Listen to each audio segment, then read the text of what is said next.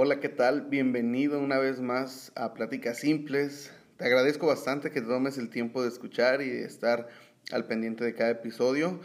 Ah, te recuerdo una vez más como cada martes o cada que lo escuches en nuestras redes sociales nos encuentras en, eh, en Instagram como Pláticas Simples y el mío es Juan Esperanza o arroba Juan-Esperanza y por ahí podemos estar en contacto y no sé, podemos, puedes darnos algunas opciones sobre qué platicar. Y me gustaría dejar bien, bien, bien, bien en claro esto. Eh, e, este podcast en específico mm, no pretendo enseñar, de verdad no pretendo decirles cómo tienen, creo que está en la descripción de, del podcast, no pretendo decirle a la gente cómo vivir o qué hacer con su vida o cómo llevar su fe o cómo en qué creer ni nada por el estilo, de verdad. No es un podcast de aprendizaje o de enseñanza, no me dedico a predicar, no es la intención, pero ah, pues obviamente mi forma de hablar a lo mejor o, o, la forma en la que estoy acostumbrado a hacerlo, pues puede sonar como que eh, estoy diciendo cómo deberían de ser las cosas. Más bien te presento una propuesta de, o cómo pienso. Es una plática. Me gustaría que lo veas de esta manera.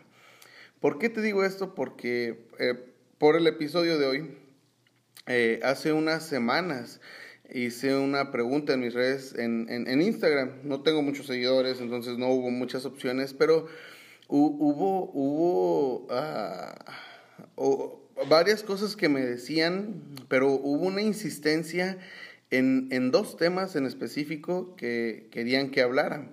Y es, uno es sobre cómo encontrar pareja o cosas por No sé qué les hace pensar que sé cómo encontrar pareja. Me casé ya casi a los 30, entonces...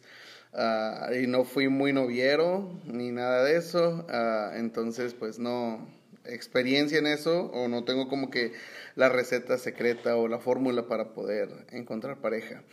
Y otra que me comentaron, no fueron uno ni dos, sí, me, sorprendió, de verdad esto me sorprendió bastante, que me, me escribieron, habla sobre el divorcio. Yo, ah, bueno, eh, y vuelvo a lo mismo, no, no pretendo enseñar.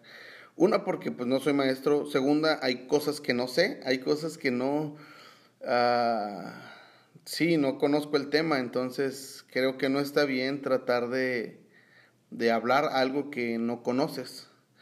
Pero, pero pues volvamos al punto que es una plática. Entonces, uh, quisiera abordar estos dos temas Ah, y no quiero hablar sobre qué hacer o cómo llevar un divorcio o cómo encontrar pareja, porque pues no, no, no sabría decirte cómo encontrar pareja. Si estás feo, amigo, ah, si no te bañas y no tienes ah, la intención de superarte, difícilmente vas a encontrar una buena mujer. y no sé también cómo llevar un divorcio. mis papás no son divorciados, no conozco personas de mi familia muy cercana que hayan enfrentado divorcios. Eh, y pues, no sé, mi matrimonio en este punto estamos como que muy tranquilos.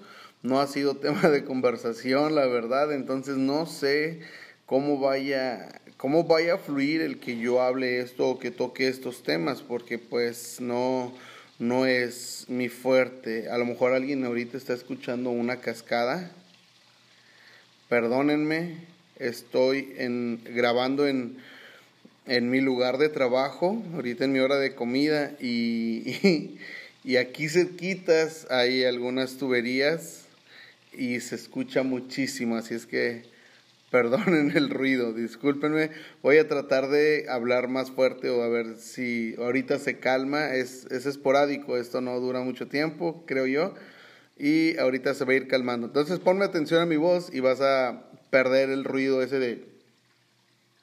Si me escuchas a mí, ya no lo vas a escuchar. ¿Ok? Entonces la intención no es eh, decir cómo deben de hacer las cosas, porque yo no sé. pero creo que hay algunos ciertos aspectos que la Biblia enseña y es lo que me gustaría compartirte en, esta plática. Y Y, y, ah, muchos tienen la idea, vamos desde el principio, mejor, vamos desde el principio. Ah, ¿cómo, cómo, ¿Cómo conseguir novio, novia? ¿Cómo ser atractivo para alguien? La verdad es que no lo sé cómo puedes ser atractivo para alguien o cómo puedes ligar o cómo hacer que se fijen en ti, ¿no? No sé, la verdad. Pero hay algo que, y hace poquito lo platiqué en el grupo de jóvenes de ahí de la iglesia, y es que hay algo que es que a veces se nos va el tiempo pensando en que debo de agradarle a alguien, debo de gustarle, debo de tener algo atractivo, debo de ver, debe de ver algo en mí que llame la atención. Y esto pasa en cualquier edad, ¿no? Yo he, he visto personas que ya son mayores a mí, y hablo mayores, a lo mejor de la edad de mi papá, que quizás son viudos o viudas o divorciados y están buscando pareja. Y, y, yo he visto personas que dicen, no manches, mira, ya está viejo, ya está vieja y se comporta como un chavillo, o sea, se actúa como un morrillo de, de, de 15 años enamorado y todo eso, ¿no? Y, es un poco, uh, funciona un poco como, con un poco de burla, de asombro, de decir, ¿cómo es posible que ya a la edad que tienes y estás actuando de esa manera? Y, y, hace poquito yo estaba pensando en eso porque yo también pensaba de esa forma, pero después me cayó el 20 de que, bueno, pues es que quizá asociamos ciertas acciones o ciertas uh, conductas, cierta forma de reaccionarlo cuando al momento de cortejar. Eh, eh, lo asociamos con, con la pubertad, ¿no? Uh, es, es, muy común, por ejemplo, que a lo mejor ya es hora de que la muchacha llegue a su casa y no ha llegado porque está en el parque con el novio, me explico, y a lo mejor no están haciendo nada malo, pero se les fue el tiempo platicando y se les olvidó que, que tenían que llegar a tiempo a casa, entonces tú ves eso y dices, es una irresponsabilidad, pero es algo de niños, es algo de jovencitos y pues se les va el avión, y, pero cuando eso lo hace alguien grande, supongamos que es alguien que tiene hijos y tiene responsabilidad y llega tarde a su trabajo porque se durmió tarde porque estaba platicando con otra señora, me explico, y podrían decir, no manches, estás actuando como un chavito, pero no, en realidad es que está actuando en base al momento que está viviendo y el momento que está viviendo es de pues conocer a alguien y, y a lo mejor pues se pudiera ver mal. Ah, o así lo pudiera ver la sociedad, como que no está en edad de hacer esas cosas, pero ya cuando lo analicé creo yo que no tiene nada que ver con la edad, tiene más bien mucho que ver con el momento que están viviendo y cómo lo están viviendo. Uh, entonces, pensando esas cosas, después caí en la conclusión de que, pues no, y te digo, esto se lo decía a, a, a los, a los muchachos en la iglesia, de que Uh, no tienes por qué uh, aparentar o fingir o, tienes que tener algo para atraer a alguien. Creo que no hay nada mejor que la autenticidad, no hay nada mejor que ser tú mismo tal cual eres. Entonces, hay, hay algo que seguido le digo a los muchachos y es que si quieres encontrar a alguien necesitan ser amigos sobre antes que cualquier cosa, antes de que puedas decirle te quiero, te amo, me gustas, me llamas la atención, como, como lo quieras decir. Uh, antes de hacer algún comentario de eso, creo que es muy importante que se puedan conocer, tengas la edad que tengas, que, pero, pero que se puedan conocer uh, sin malicia, no sé cómo decirlo, porque pues obviamente hay malicia en todos y, y, y a lo mejor si un señor divorciado conoce a una señora divorciada y se gustan, pues a lo mejor va a ser un poco difícil que se conozcan sin malicia, pero quiero ir a este punto. Uh, esto me lo dijeron mis papás y se me quedó muy grabado y es algo que traté de hacer cuando eh, empecé a ser novio de mi esposa y es algo que trato de enseñarle a, cuando es este tema. Y es que no hay mejor manera de conocer a alguien más que cuando son amigos, porque cuando son amigos son transparentes, no hay, no hay filtro, no hay nada. Por ejemplo, si yo quiero conocer a una muchacha, Uh, y me gusta esa muchacha, lo más seguro es que voy a poner mi mejor cara y me voy a bañar y voy a ser exagerado en mi, en mi eh, en mi aseo personal quizá y voy a oler, no a oler, apestar a perfume, me explico. porque quiero dar una buena impresión y voy a cuidar las palabras que uso y voy a, cuando le escribo un mensaje, voy a tratar de ser lo más correcto posible y, voy a tratar de, voy al diccionario para escribir las palabras más adecuadas, para escucharme lo más formal posible. Me explico para dar una buena impresión. Pero cuando son amigos, cuando hay una buena amistad, cuando hay una amistad sincera, no hay filtros y hablas como hablas y te expresas como te expresas y te vistes como te vistes y no hay necesidad de aparentar nada y eso es algo muy chido. Sabes que dentro de ese círculo de amigos, ahí encontré a mi esposa.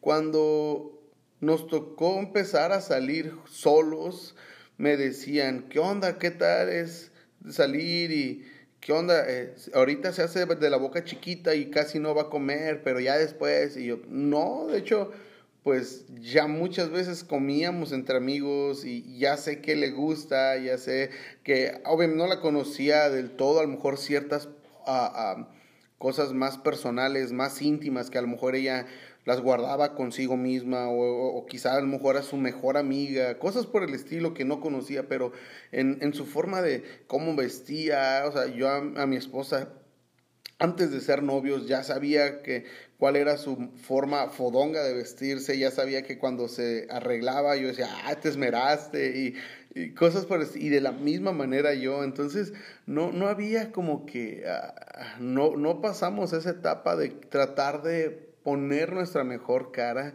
o de poner nuestra mejor imagen o tratar de ser, porque ya había una amistad de años. Ahora no estoy diciendo que todo debe de ser así, pero creo yo que eso te evita muchos problemas porque conoces bien a la gente y te das bien a conocer y no hay ningún filtro, no hay, no hay necesidad de aparentar algo. Eso es súper bueno. Entonces, Ah, basado en eso, creo que puedes tener una buena relación duradera y súper sincera porque ya hay apertura de por medio desde antes de iniciar una relación sentimental, ya hay apertura para hablar aún temas incómodos, entonces eso de tener una buena amistad de antemano es lo mejor. Entonces, ¿quieres tener novio o novia? Uh, sea amigo, muéstrate amigo, muéstrate, muéstrate amiga y va a funcionar muy bien. Entonces, Creo que no hay como que ah, algún secreto ni nada por el estilo. Y la, la otra cosa que también eh, me decían era de que, pues, cómo llevas un divorcio. Y la verdad no sé porque no, no lo he vivido, no... Uh, sí me tocó ver a lo mejor en mis papás cuando estuvieron batallando un tiempo y, y, pero no no lo sé yo lo veía desde el punto de vista como hijo yo decía ay tienen problemas y y a lo mejor no sé si se va a ir mi mamá o se va a ir mi papá o se van a hacer, no sabía, no sabía en realidad y no sé cómo se solucionó, nunca supe, o ya después con el tiempo te das una idea, pero, uh, pero creo que hay algunos puntos donde tendremos que ser muy prudentes, porque aunque esto es de dos y, y es algo que se tiene que ir alimentando, no hay una fórmula, creo, secreta para decir, para algo que te asegure que si haces esto va a durar para siempre el matrimonio. Creo que no hay nada que te lo garantice. ¿Por qué? Porque es de dos personas. Quizá uno de los dos está haciendo todo lo posible y está empeñándose y está entregándose y está haciendo lo correcto y está, está entregándolo todo para que funcione el matrimonio, si es el caso. Ah, y, pero eso no le garantiza que vaya a durar. ¿Por qué? Porque quizá la otra persona no está metiendo el mismo empeño, el mismo esfuerzo, el mismo trabajo y no va a fluir de la misma manera. O sea, si no es recíproco, obviamente, pues en algún momento pudiera tronar. Entonces no hay como que una fórmula secreta para que algo dure, porque pues quizá tú estás haciendo las cosas bien pero no te, eso no te garantiza que la otra persona también lo va a hacer bien. Existe ese riesgo constante de que a lo mejor alguno de los dos falle. Y esto es, creo que es una de las, de las cosas que caracteriza el amor, donde tú confías ciegamente y decides confiar y decides ah, en una pareja sana, o sea, donde decides, ok, ten amigos, ten amigas, está bien y, y voy a, yo confío en ti y tú puedes hacer todo lo correcto y a lo mejor la otra persona no lo hace. pero existe la otra posibilidad de que pues en la medida en la que tú haces las cosas bien, la otra persona también lo haga bien y se, se corresponde ese amor. pero no, no, creo que no hay algo que te garantice, porque todos estamos expuestos a la tentación y de la misma forma que estamos expuestos a la tentación, estamos expuestos o estamos en el riesgo de caer en tentación. Creo yo que más bien lo que nos hace menos propensos a caer en tentación es que tengamos parámetros muy ah, bien establecidos y que sean quizá muy estrictos y podamos, ah, que tengamos algo que nos rija. En el caso de mi esposa y yo, nuestro, nuestro parámetro es honrar a Dios con lo que hacemos, que todo lo que hagamos honre a Dios. Obviamente que si y esto es muy simple, pero en realidad es, es, lo mejor que nos pudo haber pasado, porque si nosotros ponemos a Dios en primer lugar en nuestras vidas, yo no voy a hacer algo que deshonre a Dios. Y yo estoy 100% seguro, yo lo sé, que si yo hago algo en contra de mi esposa, voy a deshonrar a Dios y no quiero deshonrar a Dios, me explico, y viceversa, ella hacía conmigo. Entonces, Creo que ese es un buen parámetro, el tener a Dios como juez y como intermedio. ¿Me explico? Y hasta otra vez el agua. Entonces, eh, este es, esto es algo ah, que pudieras decir, uh, es muy simple, suena muy simple. Y sí, en realidad es muy simple. El punto es que muchas de las veces cuando una persona quiere poner este parámetro, si la otra persona no tiene la misma fe, quizá no lo va a tomar en cuenta y el riesgo aumenta, el riesgo de que, fue, que, que haya una separación crece porque no tienen los mismos parámetros ni las mismas formas de medir ni no funciona, no, no, no, o sea, creo que lo ideal sería que las dos personas tuvieran la misma fe para que puedan tener los mismos parámetros y el riesgo de que haya algún, ah, alguna, algún fallo para que pudiera existir una separación, pues obviamente disminuye al tener las mismas convicciones. Ah, creo que por eso es que le enseñamos en, a la iglesia a la gente de que busca a alguien de tu misma fe, no los obligamos a que se casen con alguien de la misma religión o de la misma creencia, pero obviamente somos honestos y somos muy claros y decimos, pero corres un grande riesgo al tratar de seguir a alguien o estar con alguien que no cree lo mismo que tú, porque en un momento de sus vidas sus convicciones van a chocar. Y alguien pudiera decir, no, no necesito creer en Dios para ser fiel. Y sí, quizá puede ser alguien fiel y, sin necesidad de creer en Dios. Pero al momento de que no hay una fuerza suprema externa a nosotros que nos incite a hacer lo correcto, pues obviamente corremos más el riesgo de que la, la corriente de este mundo, el sistema, los pensamientos, las filosofías nos arrastren hacia otro lugar que pensamos que es correcto y esto llegue, termine en un punto en el cual pues estamos deshonrando a, nuestra pareja. ¿Me explico? ¿Y cómo llevarías o cómo se llevaría de la manera más correcta un, divorcio eh, o, una separación de ese estilo?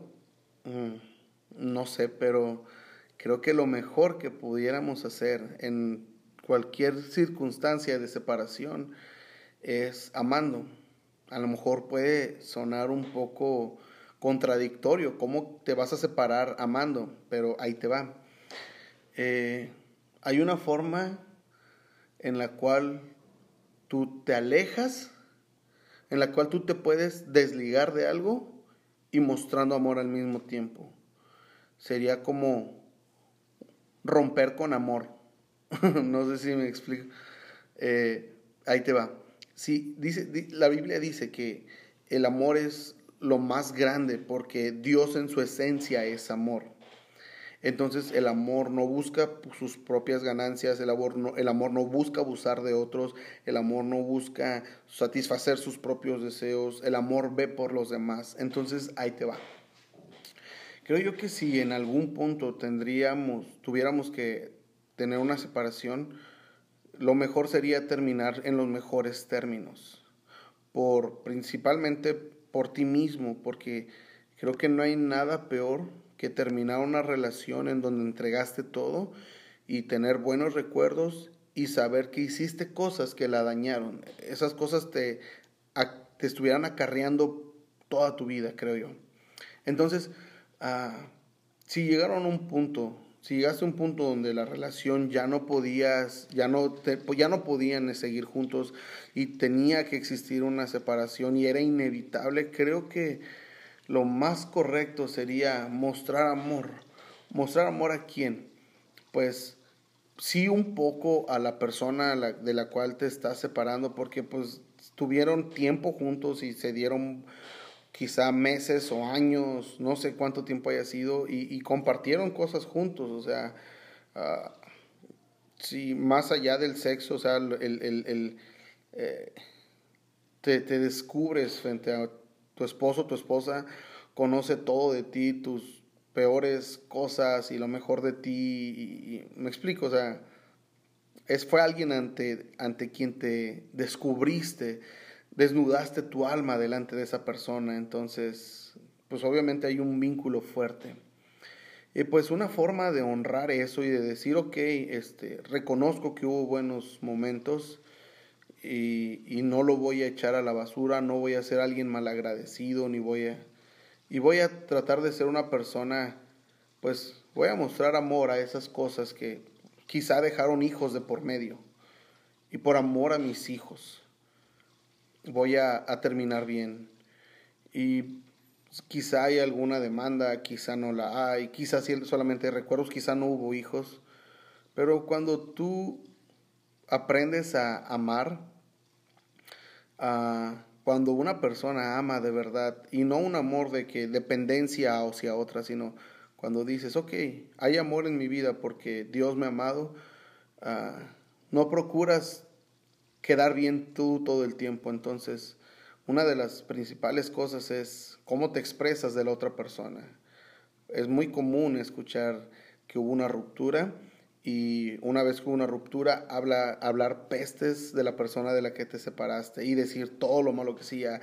Y ese amigo eh, le apestaban las patas, no se bañaba y era un irresponsable. ¿Sí me explico? O sea, oye, quizá es el papá de tus hijos, o sea, Deja de estar contaminando a tus hijos. Ellos se van a dar cuenta, sí, pero deja que se den cuenta.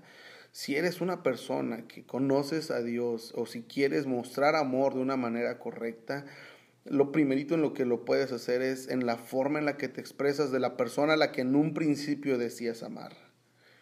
Eso habla más de ti que lo que tú digas de otra persona, habla más de ti que de quien estás hablando. Entonces, cuida mucho tus palabras cuida mucho cómo te expresas. Y obviamente, pues, no sé, hay tantas cosas que a lo mejor yo desconozco, pero el tratar de no abusar, eh, porque pues obviamente cuando hay una ruptura y, hay hijos de por medio y tiene que haber un divorcio ilegal, todo ese tema, pues eh, llega un punto donde, bueno, ¿quién se queda con la casa? ¿Quién se queda con el carro? ¿Quién va a cuidar a los hijos? ¿Cuánto me vas a dar por mes? Y todas esas cosas ahí lo ideal, creo yo, sería pues simplemente sean justos. Ah, ponte en si eres mujer, ponte en el lugar de este amigo. O sea, a lo, mejor tú le vas a decir, no, quiero la mitad de tu salario y quiero que me pagues el carro y sigas pagando mi casa. Me explico. O sea, ponte en el lugar del hombre. Supongamos que tú eres el hombre. Sea, seamos un poquito empáticos y supongamos que tú eres, voltea el papel y te exigen que sigas pagando la casa y que le entregues el carro y que le des la mitad de tu sueldo y cómo económicamente, cómo lo vas a dejar. Ahora ponte a pensar, este, tú siendo hombre, imagínate que estás pagando una casa donde ya no vives tú, pero sí están tus hijos, pero después resulta que con el tiempo tu ex esposa se consigue otro hombre y ahora esa casa que tú estás pagando, ahí vive otro hombre. Y si me explico, o sea, ponte a pensar un poquito en cómo sería. Ahora, no estoy diciendo que tiene que ser así, nada más estoy hablando sobre no abuses, no trates de abusar, porque ponte a pensar en cómo te sentirías si estén abusando de ti, si estuvieran abusando de ti. Entonces, no abuses. Si se tienen que repartir ciertos gastos y responsabilidades, háganlo de la manera Ah, más justa posible. ¿no? Si es necesario buscar ayuda y todo eso, pues busquen la manera de mediar las cosas, pero no, no abusen, no abuses, porque ese abuso que tú estás permitiendo quizá en un futuro te vaya a traer consecuencias. Eh, puede hacer que eso mismo cree un sentimiento de, de rencor, de resentimiento que no debería de existir. Entonces creo que eso serían cosas bien importantes. Cuida qué es lo que hablas, cómo te expresas y cuida de no abusar. Y, y, si es el caso contrario, imagínate que eres el hombre y tú no quieres dar nada, o sea, brother, tienes que agarrar la, agarrar la onda, o sea, en esa familia hay hijos que tienes que mantener. Uh, quizá, y a lo mejor estás pensando en el de que no, un día va a meter otro hombre a esa casa, sí, oye, pero si no la pagas, ¿de dónde van a vivir tus hijos? Me explico, o sea, es una con otra y no sabría decirte cuál es el punto medio. Creo que si estás viviendo la situación, tú más que nadie sabes cómo debes de vivirlo. Y por último, creo que pues lo mejor y lo más correcto es que te ames a ti mismo, que, que ames tu persona, que ames tu físico y no permitas que, que los errores que cometiste en, en, e, que cometiste en esa relación que acaba de terminar, los cometas en una relación nueva. Ámate, respétate y, y date tu lugar. Sé más prudente y más cauteloso si vas a buscar otra relación. Uh, no te enredes tan fácilmente porque una vez que te enredas, desenredarse es muy difícil. Entonces, cuídate porque ya tienes hijos que te ven y te siguen y, pues ha de ser muy difícil para los hijos, ¿no? digo, no, no lo he vivido, pero debe de ser muy difícil para los hijos ver a sus papás separados y después verlos con otras personas. Ha de ser muy, sí, debe de ser algo difícil. Ah, quizá no es al grado de traumarlos psicológicamente de por vida o algo por el estilo, porque no es algo que, que es nuevo, ha pasado siempre, no va, o sea, si tienes hijos y estás en ese proceso, pues tus hijos no van a ser, no son los primeros ni van a ser los últimos que van a pasar por esta etapa. Y gracias a Dios, o no sé si gracias a Dios, pero afortunadamente, pues hay más personas que han pasado por lo mismo, entonces, pues pudiera, ah, hay algo de empatía, vaya. Entonces no creo que pudiera haber algún trauma. Quizá en el momento es difícil, pero, ah, pero piensa, piensa mucho en en qué es lo que estás haciendo, cómo, cómo muestras amor, cómo muestras interés y se tiene que terminar la relación, de qué manera está terminando, piensa en el, los posibles daños externos que pudieran suceder y pues hagan lo correcto. Creo que el mejor parámetro al momento de iniciar una relación y si tristemente tiene que terminar, el mejor parámetro que puede existir es el amor de Dios porque ese amor no es vanidoso ni busca sus propios beneficios. De hecho, ese amor incita a ir y amar y estar dispuesto y ser vulnerable a que, a que a lo mejor cuando tú amas te dañen y de todas maneras seguir amando. Quizás suena algo muy tonto, pero yo prefiero responder con amor y con perdón a responder con agresividad porque la agresividad alimenta más agresividad. Entonces, si queremos cambiar nuestro mundo, necesitamos comenzar con lo que hacemos nosotros.